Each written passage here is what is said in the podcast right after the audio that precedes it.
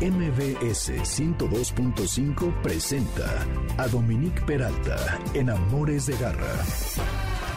It's my birthday, I get high if I want to. Can't deny that I want you, but I lie if I have to. Cause you don't say you love me to your friends when they ask you. Even though we both know that you do,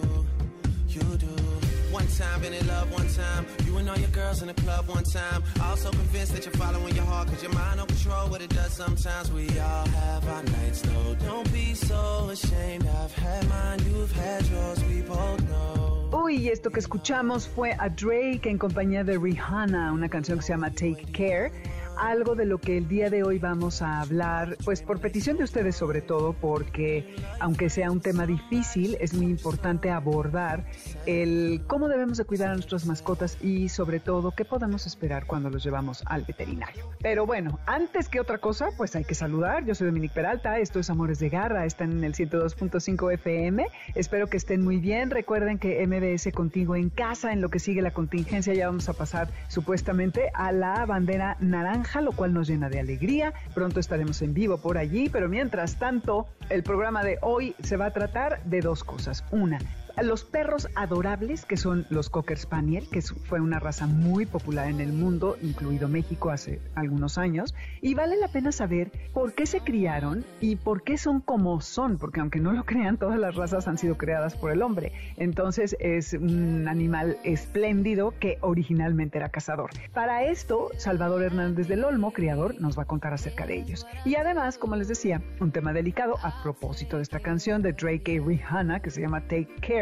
y que es el de la negligencia médica de los veterinarios cuando llevamos a nuestros animales a que les hagan algún procedimiento quirúrgico, alguna curación, en fin, algo muy difícil y que nos lo han solicitado a lo largo del tiempo, pero específicamente una persona que nos ha expresado un caso y que bueno, hoy Laura Arbizu va a hablar en representación de la Federación de Colegios Veterinarios y Asociaciones de Médicos Zootecnistas de México. Esto es el 102.5 FM, las redes Dominique Peralta y Amores Garra en Twitter y Amores de Garra en Instagram y Facebook. Nuestro WhatsApp es el 5529 18 45 82 y estamos en línea o en la aplicación en mbsnoticias.com y el lunes viene el podcast en Himalaya y en esta misma página de MBS. Caché de Garra. Pues fíjense que a petición de unos radioescuchas, estamos hoy por hablar acerca del el perro Cocker Spaniel de esta raza que en un momento, tanto en México como en el resto del mundo, fue sumamente popular y que ahora ha cambiado un poco la cosa. Pero antes de que entremos en detalles, vamos a como desmenuzar un poco de qué va esta raza. Fíjense que en Estados Unidos, durante un tiempo, ocupó durante 16 años seguidos el número uno de los perros más populares en ese país. Pero bueno, ahora sí ha cambiado mucho la situación. Y para platicarnos acerca de todo lo que tiene que ver con los cockers, tenemos a Salvador Hernández del Olmo, que es coordinador operativo del criador Gizzard Cockers, que es un criadero de Cocker Spaniel americano que se funda en 1999. Tiene muchísimos reconocimientos, entre ellos uno oficial de la Federación Canófila Mexicana en el 2005, y tiene muchos logros, entre los cuales han obtenido en diferentes países como Estados Unidos, Colombia, Argentina y Sudáfrica, muchas preseas, títulos nacionales e internacionales. Y la excelencia de su crianza le ha dado un gran prestigio, tanto nacional como internacional. Pues bueno, ellos dicen haber hecho felices a 300 familias que disfrutan de un Gizzard Cocker. Así que, Salvador, muchas gracias por estar el día de hoy aquí con nosotros en Amores de Garra.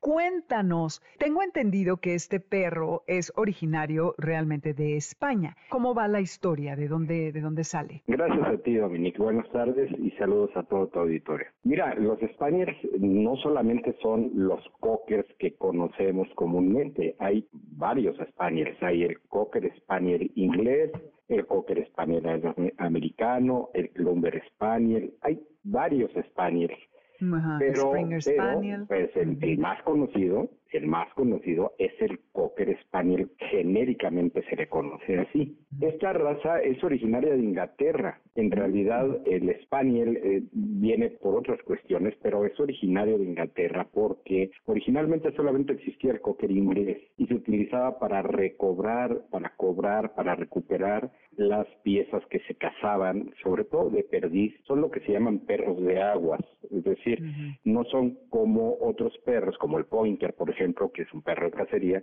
que señala a la presa. Los perros de aguas, los perros cobradores, recobran solamente, recuperan a la presa que se cazó, a las aves que se cazaron, las recuperan del agua.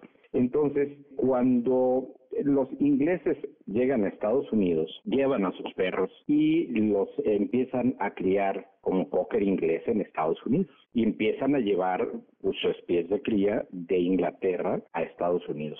Pero hay una parte de personas, de, de creadores ingleses, empiezan solamente a criar en los Estados Unidos. Entonces empieza a hacer una división entre quienes crían la pura sangre inglesa y quienes crían perros cocker descendientes de ingleses, pero ya de origen americano. Por eso se le llama Cocker español americano. En el transcurso, esto estamos hablando del siglo XVIII, ¿no? mediados del siglo XVIII. En el transcurso de esta crianza en Estados Unidos, el perro americano empieza a tener modificaciones en su estructura, en su apariencia, en fin, en cambio el inglés conserva más o menos, en términos generales, su apariencia de cómo venía de Inglaterra. Entonces, por eso se llama Cocker Spaniel americano, en la literatura oficial se le llama Cocker Spaniel tipo americano. Como los quesos que tienen denominación de origen y si haces un camembert o un brie en México es tipo camembert o tipo brie, pero no tiene la denominación de origen, ¿no? Sería algo parecido. Entonces, el cocker que conocemos en México en lo general es el cocker Spaniel americano. Hasta ahí, si quieres esta explicación, ese es el origen de la raza y son perros cobradores, son perritos que están hechos para el agua, para recuperar del agua las presas que se cazan, particularmente las perdices. Hoy en día, pues son perros de compañía, ya, ya el cocker americano no es un perro de cacería, no es un perro cobrador. En Inglaterra el inglés sigue siendo un perro cobrador, pero lo que pasa es que en Europa eh, hay muchas hay una tradición totalmente distintas, ¿no? Sí, exactamente. Y justo te quiero preguntar porque creo que es un dotado justamente para esto y cómo mejor funciona, cómo es más feliz, es al lado de un amo que Además, no solamente va de cacería, sino que está disparando porque están preparados para poder aguantar ese ruido. Y creo algo que señalabas que no es mm, eh, parecido a un pointer, que señala la, la presa. Estos perros como que purgan los arbustos y salen las presas y hasta al cazador ni le da tiempo y a veces se le escapan de lo rápido que es el animal que uno los ve en, en, México y yo la verdad no sabía que eran realmente cazadores. Sabía algo de las orejas largas, que no sé si es como los Dutch Hounds y todos estos, que estas orejas largas que caen al piso eh, levantan los olores. Pero, ¿qué pasa cuando a estos animales que han estado criados de una manera tan exquisita, con un trabajo tan específico, se les domestica como se hizo en Estados Unidos. Su vocación de cobradores, eh, ¿qué, qué, pasa con este perro, con las razas así? Es, es, bien interesante lo que dices porque yo tengo la hipótesis de que la mayoría de las cosas que se van modificando tanto genéticamente se desnaturalizan. Los animales, las eh, plantas, etcétera, todo lo que genéticamente se va modificando se desnaturaliza. Sin embargo, bueno, queda por ahí información genética que, bueno, ni siquiera los seres humanos hemos perdido ciertas nociones de nuestros ancestros este, salvajes, ¿verdad? Los cocker, igual que cualquier otra raza, son perritos que siguen guardando algún eh, gen por ahí que les recuerda que en algún momento fueron cobradores de presas. Yo considero que el cocker americano hoy por hoy es un perrito, es un animal, una raza todoterreno. Lo mismo te sirve para andar caminando en un bosque y sin que el perro se espante y al contrario lo va a disfrutar que correr en una pista o que estar eh, sentado en la sala viendo la televisión o en una reunión familiar. Son perritos que ya se volvieron más, más eh, mascotas. Ahora bien, ahí queda ese gen que por ahí en algún momento les puede, les puede resultar. A nosotros en alguna ocasión nos sucedió, estando uno de nuestros perros en una pista de competencia de, belleza, eh, al irse exhibiendo, pues por ahí voló un pajarito. Entonces, en lugar de hacer su trabajo en la pista, el perrito pues eh, se puso atento a ver a ver al ave, ¿no? claro, atendió a su instinto, ¿no? Sí, claro, siguió su instinto. Pero son una maravilla de perros eh, en mascota, son unos perros de compañía adorables, formidables, y realmente no van a tener esta predisposición que tienen otras razas, como tú decías, de orejas largas, etcétera, perros de cacería, que son muy inquietos, aullan porque esa es su forma de comunicarse, su forma de expresarse, que tienen una sensibilidad totalmente dedicada a a buscar, a estar olfateando, a tener ese ese trabajo. El cocker ya no tiene. Hay que fomentarles eso, entonces, ¿no? ¿Cómo? hay, que, hay que fomentar que olfateen, que rastreen, aunque sea jugando en la casa, pero que hagan eso, ¿no? Claro, bueno, pues tú llevas a un perrito cualesquiera, pero sobre todo un cocker, lo llevas nuevo, nuevo a tu casa y a lo que se va a dedicar es a, olfatear por todos lados, ¿no?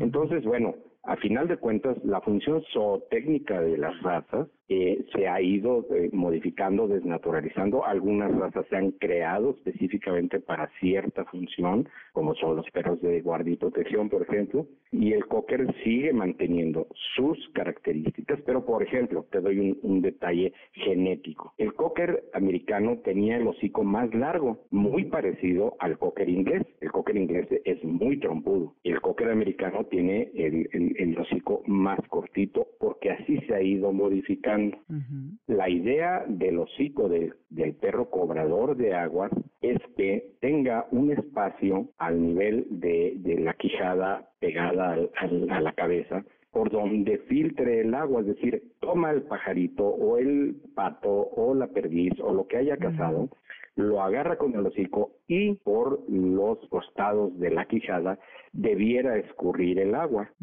Hoy por hoy, el cocker tiene ya un hocico más corto y yo creo que le dificultaría mucho hacer la función de cobrador justamente por este por este hocico corto. Sin embargo, bueno, lo ha dotado de una belleza muy especial. Claro, y también es como los el cobrador de labrador que tendrían, sobre todo los ingleses, una mordida más suave para no lastimar a la presa, ¿no? Que nada Exactamente, de eso se trata, ¿no? De eso se sí, que sale el agua y además no no lo este, maltratan. Oye, y también tengo entendido que les cortaban la cola porque justamente andaban en estos arbustos y en la maleza para que no se enredaran y era eh, un, algo importante para la seguridad del animal durante la caza. Hoy en día yo creo que ya no se les corta la cola. Nosotros ya no lo hacemos y hay una recomendación de la Federación Cinológica Internacional que adopta la Federación Canófila Mexicana para evitar la crueldad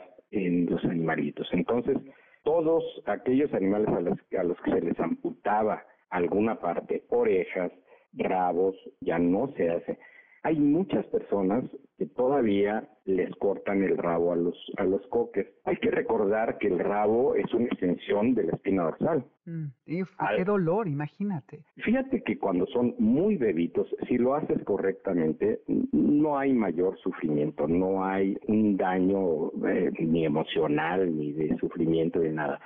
Pero si lo haces ya mayores, bueno, pues incluso el sangrado es importante. En Gizzard Cocker ya no cortamos rabos. Mucha gente que se acerca a nosotros nos pregunta, pero ¿por qué ya no le cortan rabo tan bonitos que se ven con su rabo corto? Bueno, sí, pero también se ven bonitos con el rabo largo.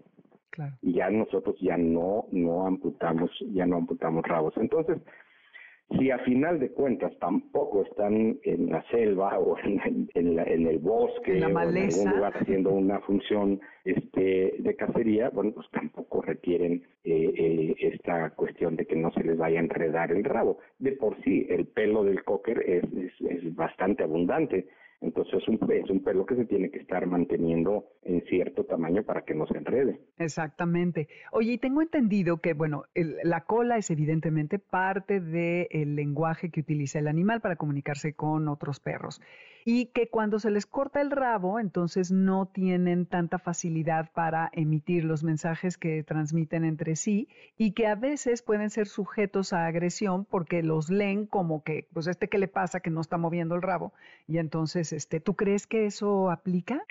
Mira, yo no soy experto en psicología canina, hay gente que sí lo es.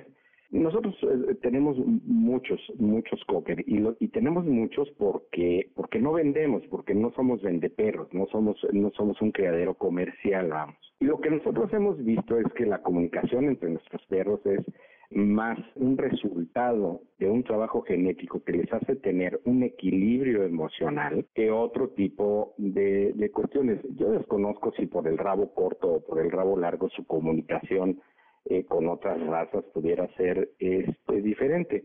Pero en lo que yo he visto en las exposiciones y entre nuestros perros es que dependen más de su estado emocional que de, este otro asunto. Hay, hay, hay perritos en todas las razas y, y en todas partes que son más dominantes que otros. Eso con rabo o sin rabo, eso se nota. Y en el caso de nosotros, en el caso de Gizzard, nosotros lo que hemos cuidado durante 20 años en nuestro trabajo genético es justamente el que mantengan un temperamento dócil, afectuoso, confiable, que puedan estar con más perros y con más animales, no solamente perros, que sean realmente unos perros de compañía muy, muy confiables. Esa parte del temperamento es lo que se descuidó por muchos años y por lo que dejó de ser un perro tan buscado y tan popular, eso lo descuidaron muchísimo. ¿Por qué? Pues porque se dedicaron a la crianza sin ninguna ética, haciendo cruzas incorrectas, consanguíneas, etcétera. Y finalmente, bueno, pues eso tiene un resultado. Y el resultado, uno de los resultados más importantes, es que se vuelven perros no confiables. A nosotros en 20 años nunca nos han devuelto un cachorro, fíjate, nunca. Qué maravilla, sí. Y creo que fruto de esta crianza desmedida, eh, como, se volvieron perros de ser muy sanos empezaron a tener algunos desórdenes físicos, mucho en los ojos, ¿no? Según tengo entendido. Esa es una tendencia genética. ¿eh? El, todas las razas tienen sus propios problemas. Sí, la displasia. Eh, sí, el corazón, la displasia, la, vista corta, en fin. El cocker tiene entre sus posibilidades de defecto genético el glaucoma, por ejemplo, ¿no? No, como son perritos que tienen el, párpado bajo, el párpado caído, pueden tener exposición de la glándula lagrimal y esto pues, eh, se ve se ve feo, pero no es grave. Antes los veterinarios lo que hacían era amputar la glándula y entonces se generaba otro problema que era el ojo seco. Hoy en día se hace una operación bastante simple, que, se hace, hace cuenta una alcancía, un sobrecito, le vuelven a guardar su glándula ahí y se cierra. Y el perrito sigue su vida normal con su glándula lagrimal, etcétera. Pero el glaucoma, bueno, pues eso sí es un, defecto de posibilidad de desarrollarse, sobre todo en etapas eh, maduras ya, ¿no? Sí, claro, entonces hay que poner atención. Oye, y decía Salvador que el temperamento para que sean dóciles, buenos compañeros y tal es algo en lo que ustedes han enfatizado. ¿Cómo haces como criador para mantener equilibrada eh, tus camadas? Mira, para empezar, eh, nosotros así con mucha suerte y con muchas ganas, no tenemos arriba de ocho camadas al año, ocho, nueve cuando mucho. Y mira que tenemos hembras para generar camadas 40, pero no es el objetivo. Nuestro objetivo es seguir manteniendo una excelencia en todos sentidos en la raza. Entonces nosotros vamos viendo cuál es el, tema, el temperamento de nuestros perros, tanto en criadero como en exposiciones, como lo que nos reflejan las personas que confiaron en nosotros y nos compraron un cachorro y generalmente se vuelven nuestros amigos y nos reportan cómo van los perritos. Entonces, cuando nosotros notamos a un perro que tiene un defecto, no lo volvemos a cruzar, nunca más. Qué bien. Ni hembras ni machos. Y por muchas ganas que, tengamos, mira, nos sucedió que trajimos de Rusia una sangre nueva, un perro maravillosamente hermoso y con un carácter bárbaramente divino. O sea, era un perro verdaderamente para comérselo, un perro negro, un cocker negro. Lo trajimos de Rusia no lo hemos cruzado ni una sola vez, porque no había cumplido ni siquiera el año y medio y ya tenía problemas de rótula en su rodilla, en dos rodillas. ¿Qué hicimos? Lo, eh, lo operamos y lo dimos en donación a una familia hermosa que lo cuida, que lo protege, el perro no tiene que estarse esforzando por, por mayores cosas y va a tener una vida saludable muchos años, pero nosotros ya no podemos correr el riesgo de cruzarlo para que tenga hijos que muy probablemente van a tener este resultado a la corta o a la larga. Son hereditarios esos problemas. Entonces, bueno, nosotros lo que hacemos es, observar muy de cerca a nuestros perros. Generalmente no entregamos cachorros a la venta cuando vendemos, porque no lo hacemos con frecuencia y eso siempre y cuando se llenen ciertos requisitos para para nosotros le llamamos más bien una adopción con, con, un, con un costo, pero es una adopción, porque generamos que la gente nos dé información para saber que el perro va a estar bien. pero no lo entregamos antes de las 10 o 12 semanas de nacido. ¿Por qué? Porque tenemos que observarlo. Tenemos que observar que el perrito se desarrolle normalmente, que no tenga problemas de oídos, porque hay perritos que están sordos y no te das cuenta, porque se adaptan. Sí, sí, pues son increíbles por todos los sentidos como los tienen desarrollados. Oye, Salvador, se nos acaba el tiempo, pero me gustaría que para cerrar nos dijeras, ¿quién debiera ser el dueño ideal, el humano, el tutor o como le quieran decir, para un Cocker eh, Spaniel tipo americano, americano, el Springer Spaniel? Bueno, rapidísimo que me digas antes. Creo que en una camada hay diversidad y los tamaños son los que te dan que si es Springer Spaniel o Cocker Spaniel, ¿es esto correcto primero? Y luego que me digas lo de, ¿no? No, cada raza de Springer tiene sus características, es un perro de una talla muy superior al, al Cocker. El inglés tiene características, es decir, no es solamente la talla, hay aspectos de cabeza, de hocico, de patas, de pelo, de espalda, muchos aspectos que diferencian entre uno y otra raza pero sobre todo de todos los Spaniels, el más amigable es el americano. Ok. ¿Y el Springer Spaniel eh, eh, nacen de Springer Spaniels o puede haber en una camada de Cocker Springer Spaniels? No, no, no. No, o sea, son de hecho, distintas estaría, razas. estaría prohibido. Estaría ah, prohibido cruzar un Springer con un, con un Cocker americano.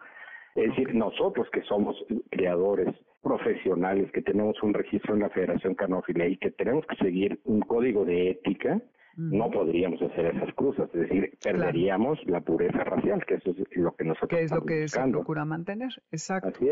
ya se nos acabó el tiempo, Salvador, nada más rapidísimo. Me quedan muchos pendientes. Sí, pero volveremos a platicar. Tres características para el dueño ideal de un cocker. Mira, no es un perro ideal para una persona combativa, ni hombre ni mujer no es ideal para una persona a la que le gusten los deportes rudos, es ideal para una persona que sí le gusta hacer ejercicio, para personas mayores que ya están quietas y para niños. En todos los casos, lo que se requiere, sobre todo con los niños, es respetar al animal.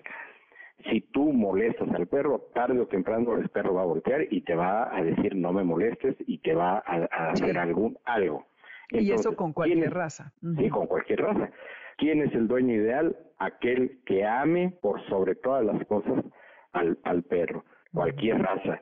El dueño ideal es aquel eh, de un cocker, es aquel que le gusta ver la belleza, observar la belleza, observar la música porque los cockers son música, ¿eh? Los cockers son equilibrio, son armonía, son ritmo, son belleza, son amor, son alegría. Eso es el cocker americano. Entonces, una persona que quiera estar en su casa, pero también de repente salir a caminar o a correr, ese es el dueño ideal, pero no aquel al que le gustan las cuestiones más rudas, más violentas o simplemente que le gusten los perros de tallas grandes. Y aquel que no quiera tener perros en su casa, que no compre un cocker. ¿Tus redes dónde te pueden encontrar? Mira, básicamente nuestra página es www.perrosdemexico.com.mx diagonal Guizars es la, la página oficial de Perros de México, y la de Facebook es con mi nombre, facebook.com diagonal salvador.hernándezdelolmo.1. Perfecto.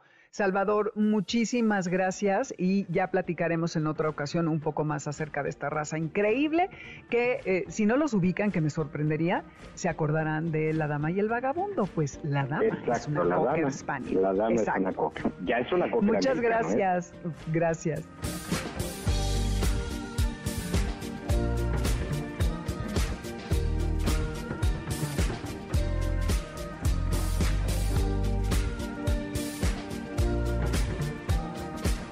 Así que ya saben, si quieren a un Cocker Spaniel, ¿qué pueden esperar de esta increíble raza? Ya hablaremos en otra ocasión más a detalle, no alcanza el tiempo.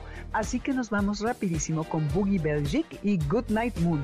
Volvemos con Laura Arbizu y el tema de la negligencia veterinaria.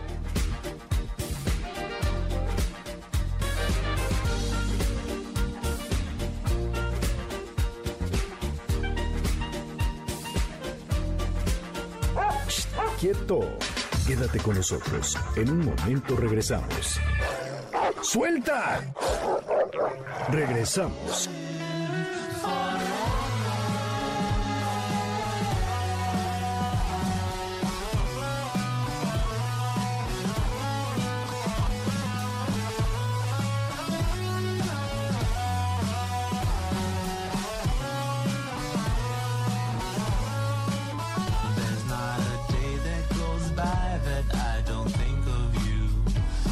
Center of the firmament, the essence of our permanence. Wounds de Chicano Batman.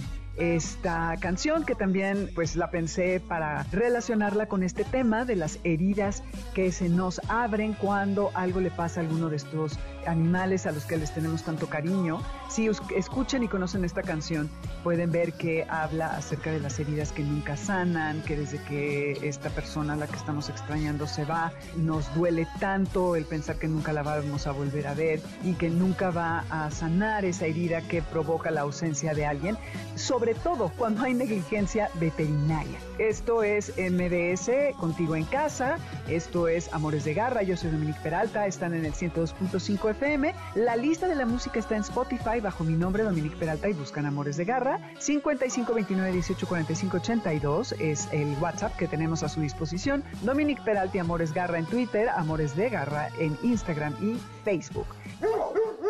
Ley de Garra. Pues les decía que voy a tocar el día de hoy un tema delicado, pero que me han pedido a lo largo del tiempo, sobre todo una persona que me mandó toda la descripción de lo que sucedió con un gatito que ella llevó a curar por una hernia diafragmática por traumatismo que supuestamente requería cirugía inmediata porque estaba en un estado muy grave, al final el gatito muere y todo el manejo del médico veterinario fue lamentable según lo que ella nos platica. Entonces, por eso decidí que pues era momento de hablar de este tema y además la invitada que tenemos es una persona eh, muy preparada, es médico veterinario zootecnista y licenciada en, en, Ciencia Política y Administración Pública en la UNAM, maestra en Administración Pública por el Instituto Nacional de Administración Pública, doctora en Alta Dirección, tiene diplomado en Gestión de Calidad en Instituciones de Salud y en Políticas Públicas y Gobierno Local. Tiene una trayectoria profesional muy larga que ha estado desde el gremio de la medicina veterinaria y en otros cuerpos colegiados. Y ella es Laura Olivia Arbizu Tobar. Laura, gracias por estar con nosotros para hablar de este tema tan importante. Bienvenida a Amores de Garra. Muchas gracias, Dominique. Pues aquí estamos a la orden y para orientar y establecer ese, esa comunicación directa con la sociedad en general. Exacto. Y bueno, es que sabemos, por ejemplo, que en Estados Unidos todo está más o menos regulado, pero en México específicamente, que pues es obviamente donde estamos, ¿qué se puede hacer en México ante la negligencia médica? Que creo que igual valdría la pena definir qué es negligencia médica. Creo que hay como cuatro cosas importantes, que el veterinario primero que nada acepta tratar al animal, que luego no cumple con los estándares del cuidado profesional y que a lo mejor no consulta al dueño en las decisiones que son cruciales para la mm, salud del animal y que el animal muere o es herido o empeora a consecuencia de la incompetencia o descuido del médico, ¿no?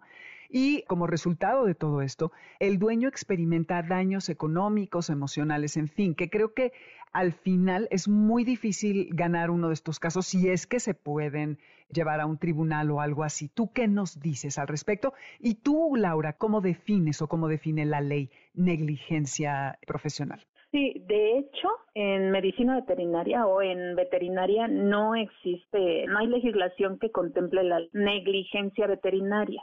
Nosotros lo contemplamos más como esa mala praxis que ejerce un profesional en cuanto a su eh, objeto de estudio. Y entonces, pues, o sea, al ejercer de manera inadecuada, todo porque no tiene las certificaciones correspondientes, pues llega a haber un daño. Entonces, en veterinaria, desgraciadamente, los animales legalmente son considerados bienes, bienes tutelados, es decir, que van a depender de un propietario que va a ser quien tome las decisiones al respecto. Y como en cualquier otro servicio médico al que asistimos las personas, pues también el médico veterinario debe dar esa información al propietario porque es quien va a tomar las decisiones y desgraciadamente cuando no ocurre eso es cuando llegan a suceder este tipo de cosas. La obligación del médico veterinario es dar toda la, al propietario que en este caso es quien va a tomar la decisión. Es lo que se conoce como esa decisión informada.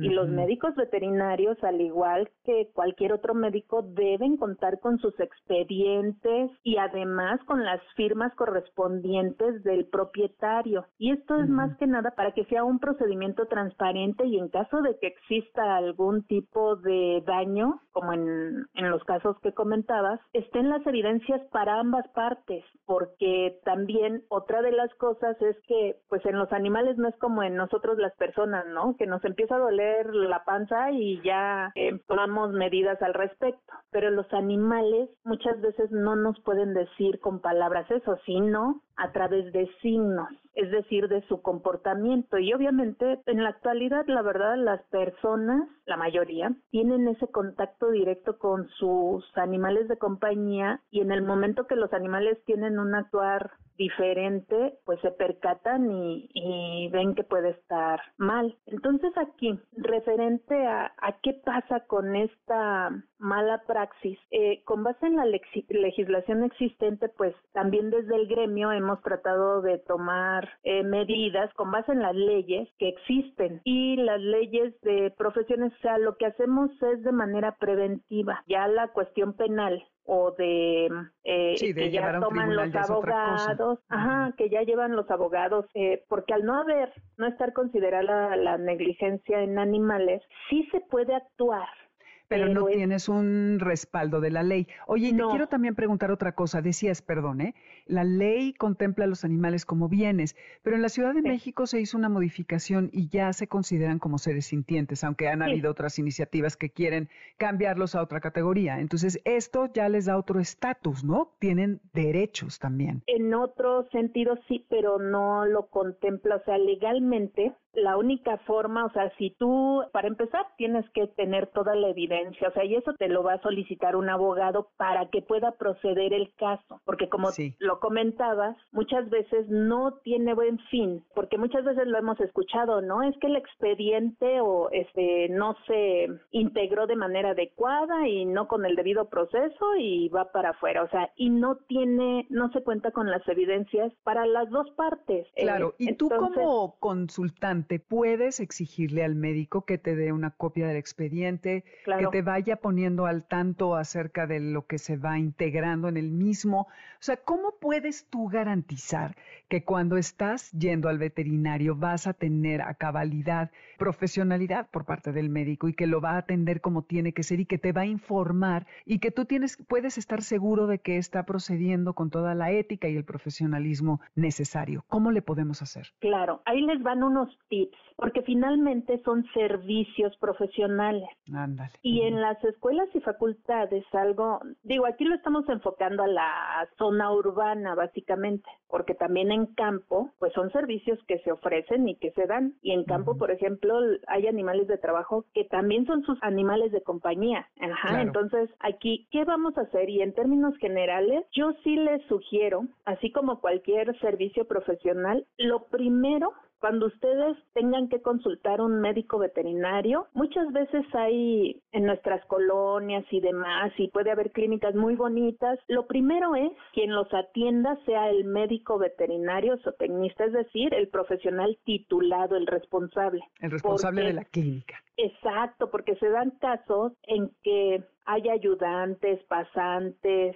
y personas que su labor tiene que ser de apoyo, no la labor principal. Siempre debe haber un MBZ responsable y debe estar tanto el título como los permisos expuestos. porque además el establecimiento o sea, la clínica veterinaria o, el hospital veterinario debe contar con las autorizaciones correspondientes por parte, en cuestión de sanidad animal, de Senacica, o sea, de la Secretaría de Agricultura y Desarrollo Rural, porque debe cumplir con ¿eh? normatividad, son varias normas que debe cumplir y debe tener, así como cuando vamos a las farmacias y vemos el letrerito afuera, no sé si se han fijado que dice responsable, UFB o doctor fulanito de tal y ponen el horario.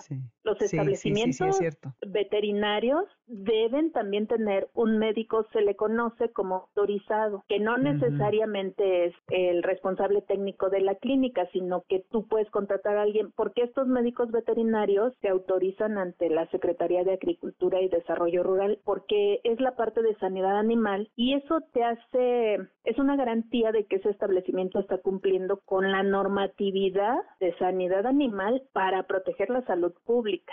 Y tú como contratante, puedes llegar y decirme, ¿puedes mostrar tu certificado de Senacica? Sí, claro, porque mira, son varios eh, requisitos. Sí, porque de hecho esos establecimientos, y muchos lo tienen eh, a la vista del público usuario, y tienen, uno es el aviso de funcionamiento y el otro es que debe tener su médico veterinario responsable autorizado. Muchas veces es el mismo médico, pero puede no ser, pero debe contar con uno. Eso ya te da una garantía de que quien está atendiendo y que aparte ese establecimiento está cumpliendo con la normatividad correspondiente, con sus autorizaciones correspondientes.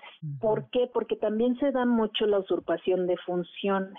Yo he tenido y he conocido como parte de la Comisión de Vigilancia, hemos tenido muchos casos y de verdad es muy difícil de que proceda un caso de usurpación de funciones porque aunque lleves las evidencias, Muchas veces el juez, esto nos pasó en Zacatecas, el juez dijo, bueno, sí, ya me trajo las evidencias, pero ¿en qué ley viene cuáles son las actividades del médico veterinario? Desgraciadamente en nuestro país no tenemos un reglamento que diga que esas actividades son propias del médico veterinario zootecnista. Solo Yucatán tiene su reglamento de, actividades del médico veterinario zootecnista, desgraciadamente. Y el juez no procedió la usurpación de función y aunque llevaban evidencia entonces, sí ustedes pidan esos certificados. Si, si, les empiezan a decir, no, no los tenemos, ¿para qué los quieres? Oye, es esa, esa es información pública, porque incluso Senacica, o sea, la SADER, tiene el directorio de los médicos veterinarios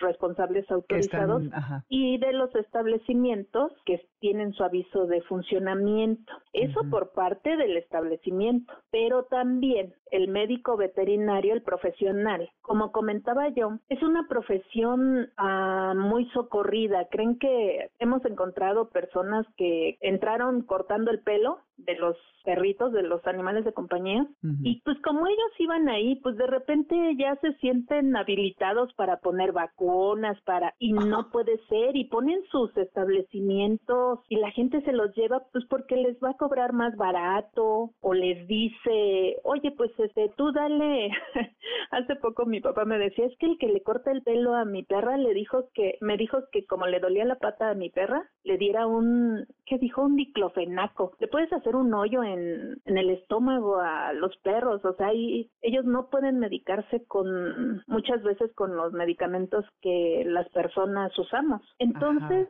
y lo malo es esta usurpación de funciones. Entonces, ahí viene la parte colegiada. Ya cuando llegamos a una demanda o demás, es ya correctivo, o sea, ya es porque ya hubo un daño. Entonces, yo sí les sugiero que recurran y no, no esperarse a que les llegue un daño, sino que, ah, ¿sabes qué? Este, necesito ver este los médicos veterinarios que pueden de confianza o en la facultad. Digo, eso no exime que pueda suceder algunas cosas, pero vas disminuyendo la probabilidad de error. Entonces, en la Federación de Médicos Veterinarios, les voy a dar la página en internet y tiene también un portal de no solo la página, tenemos WhatsApp, la página es www.federacionmbz.org y además ahí están, ustedes pueden encontrar información, por ejemplo, qué hacer ahorita en, en la contingencia. Hay campañas de educación, nosotros le llamamos de educación para la salud, tanto de los animales de compañía como de las personas.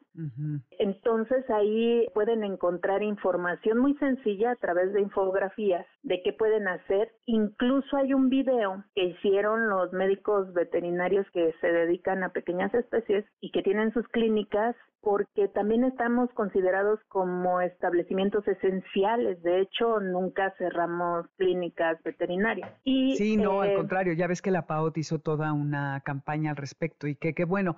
Ah, ¿Nos repites otra vez la página www.mbz? Federación Ajá. mbz.org.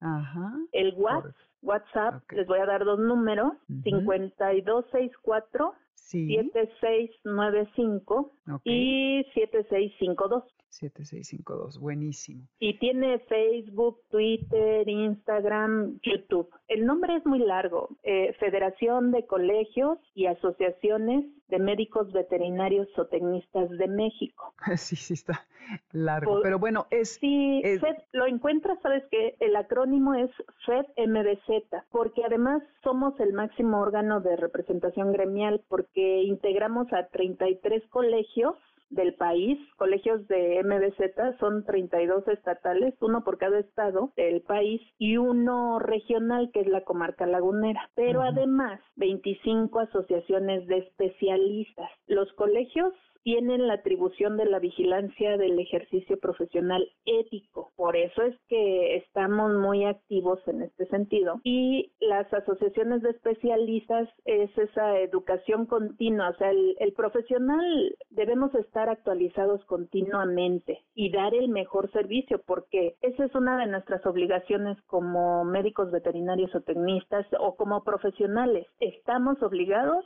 a dar el, el, mejor, servicio a la sociedad. Exacto. Y quien, no lo haga debe de recibir una sanción. Datos que también yo les di. Ahí viene otro tip que les voy a dar. Como ya vimos que buscar los certificados. Exacto, deben estar certificados. Certificados, todo lo que ya nos dijiste ante la En esa área, sí, los establecimientos, también los las personas. O sea, no solo deben ser MBZ, sino deseablemente deben estar certificados en pequeñas especies, porque Mira, aquí también otra de las cosas es que en el país eh, tenemos 84 escuelas y facultades, pero de esas 84 solo 35 de instalaciones y de planes de estudio, lo, es lo que conocemos como la acreditación. qué alarmante, qué alarmante Laura, ya me estoy traumando. No, pero ahí les va, o sea, pero podemos tomar medidas, por eso de esto... Sí, hay que conocer eh, esto. Sí, de esto además cuando tú tienes tu título, pues va a contar lo mismo. Por ejemplo, la Facultad de Medicina Veterinaria y Zootecnia de la UNAM, la que está en Ciudad Universitaria, estamos acreditados a nivel internacional. O sea, cumplimos con los estándares de calidad a nivel internacional. Pero hay escuelas no voy a decir ni de qué estado, por ejemplo, bueno, sí lo voy a decir. Veracruz tiene muchas escuelas, Puebla, pero no todas cumplen con esos estándares de calidad, pero como si están registradas ante la SEP, el título de esa escuela con el título de veterinaria de la UNAM es exactamente lo mismo, o sea, va a valer lo mismo, desgraciadamente, o sea, y los estándares de calidad son diferentes, pero ¿qué pueden hacer? Por eso se creó en México, es que como no es obligación, no estamos obligados a colegiarnos ni a certificarnos, porque eso iría en contra del artículo quinto constitucional que señala que podemos ejercer la profesión que queramos siempre y cuando sea lícita y no perjudique a terceros. Pero por ese artículo, las leyes de profesiones no hacen obligatoria ni la colegiación ni la certificación. Pero ¿Y así es en todo el mundo? Eh, no, en Brasil, por ejemplo, en Chile, es obligatorio que se colegien. Entonces nosotros, la verdad, somos un gremio muy organizado, pero obviamente los 56 existimos como gremio, pero entonces lo que se hace es poner estándares, o sea, tú eres médico veterinario o tecnista, pues tienes que certificarte en pequeñas especies porque sí existe esa certificación. O sea, son tips que les doy porque son estándares de calidad que te van a diferenciar pues de los que no están certificados. Exacto, y que das una garantía, ¿no? Que es parte de lo que tú ofreces como certeza a la persona que te viene a consultar con su animal. Y que además, pues a lo mejor saliste de una escuela que no cumple con esos estándares, pero tú como persona, o sea, tú individualmente estudiaste mucho por tu parte y al certificarte estás cumpliendo con ese estándar de calidad, pero individualmente sí lo lograste. Por eso se hace la certificación, de alguna manera es como para mm, homologar que tengas esos conocimientos a lo mejor te faltaban, ¿no? Igual y no, igual y, o sea, no podemos decir sobre lo que trabajamos. Y la colegiación, estaba yo viendo en la mañana, de, tenemos casi 30 mil, poquito más de 30 mil cédulas expedidas por la Dirección General de Profesiones de médicos veterinarios o tecnistas, pero de esas 30 mil, pues están, muchos ya se murieron, pero además todavía encontramos que hay personas que tienen su título de MBZ, pero nunca tramitaron su cédula profesional pero son los menos.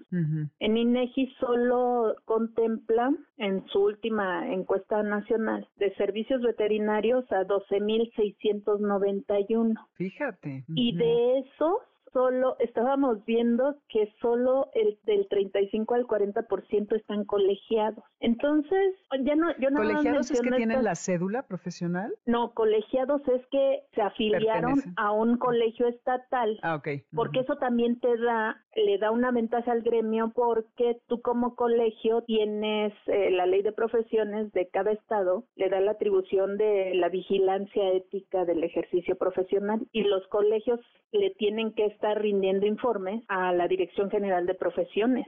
Entonces sí se puede, hasta ahorita yo no he sabido de que la Dirección General de Profesiones pueda inhabilitar a alguien.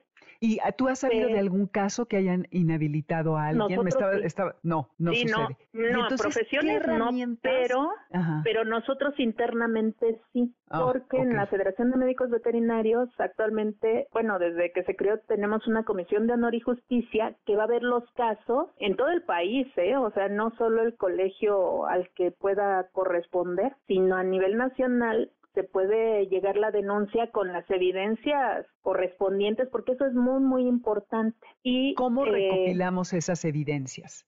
Lo que comentábamos, tú le puedes solicitar, si tú vas a un servicio, así como en el doctor, ya ves que te hacen firmar una carta eh, cuando tú llegas y la carta que firmas es para darle al médico eh, la atribución de que te pueda tratar todo este y se haga lo, lo que requiera. Así también el médico veterinario lo tiene que hacer. O sea, estamos, hemos estado trabajando sobre esos servicios porque tú estás ofreciendo un servicio. ¿Y cómo se llama esa carta, Laura? O sea, yo le digo, ¿me tienes que dar una carta? ¿Qué? Ay, ahorita se me fue el nombre. Pero, pero es como cuando firmas que van a anestesiar a tu animal y que si algo pasa, pues estás consciente que puede quedarse. Tiene un nombre, ahorita se me fue ahorita el nombre, pero de, de todas formas tú puedes solicitarle copia del expediente, porque es igual que como en los médicos, ahí es confidencialidad médico-paciente, pero como les comenté al principio, el propietario, el tutor de hecho ya se, se, empieza a manejar como tutela, es el propietario, dueño o tutor que lo lleva, entonces tú puedes solicitar la información, la confidencialidad es entre el médico veterinario y, el paciente. paciente. Si llega un tercero y te lo solicita, pues tú no se lo vas a dar. Claro. Pero si tú eres el propietario y puedes solicitar toda esa información y te la tendrán que dar. Que dar. Oye, nos quedan ya segundos, Laura. Ay, perdón. Este, sí, no, no te preocupes. Esto significa que tenemos que volver a, platicar para que continuemos. ¿Faltaban muchos tips que nos querías dar? Sí, no, bueno, no, básicamente, una es que el médico veterinario está obligado a darles toda la información para que ustedes tomen decisiones. O sea, nada de que, oigan, no, pues a su perro ya le ten o a su mascota le tenemos que hacer la eutanasia. No, o sea, te tienen que dar la información y tú decidir qué procede. O sea, se te tienen que dar las opciones y eso es algo que en las instituciones educativas trabajamos mucho. Tenemos mucho material disponible. Visítenos, por favor, en esta, en los datos que les di. Y también debemos establecer una comunicación, aunque tengan preguntas, dudas, y podemos estar con ustedes a través de de tu programa, Dominique, las veces que sea necesario, ya sea una servidora o alguna otra persona, pero tenemos las, los expertos indicados para el caso que ustedes nos digan y yo mis datos personales, yo doy clases en la Facultad de Medicina Veterinaria y tengo un Facebook que se llama Legislación Veterinaria. y a través de este también nos pueden eh, contactar. Y con mucho gusto los podemos orientar. Ah, bueno, algo que se me olvidaba comentarles, que estamos ya por eh, concluir la integración de la Comisión de Arbitraje Médico Veterinario. Tenemos ya un grupo de 30 colegas que vamos a iniciar al respecto como peritos y pues estamos trabajando duro como gremio y la verdad nosotros preferimos prevenir que, lamentar, como dice el Y tenemos mucho mucho trabajo, mucho hecho para que la sociedad en general lo conozca. Y si no lo tenemos, Oye, pues la próxima, Laura, ya nos tenemos que ir, pero la próxima vamos a hablar de eso, lo vamos a programar ya para julio y te agradezco muchísimo todas estas consejos que nos has dado, aunque no es muy alentador que no haya las sanciones que uno pensaría, es alentador el saber que se les puede desprestigiar dentro de los colegios y eso creo que les debe de importar y es a nivel nacional. Pero ya ahondaremos un poco más la que sigue. Mientras tanto, muchísimas gracias Laura. Nos despedimos. Esto es After the Storm de Ultis. En Spotify está la lista. Alberto Aldama, Karen Pérez, Álvaro Pérez, Cristina Adriana Pineda, Moisés Salcedo, Ernesto Montoya en los controles. Yo soy Dominique Peralta. Esto fue Amores de Garra. Nos escuchamos la próxima semana de 2 a 3 de la tarde y sigue que eh, ruede la rueda con Lalo Jiménez. Adiós.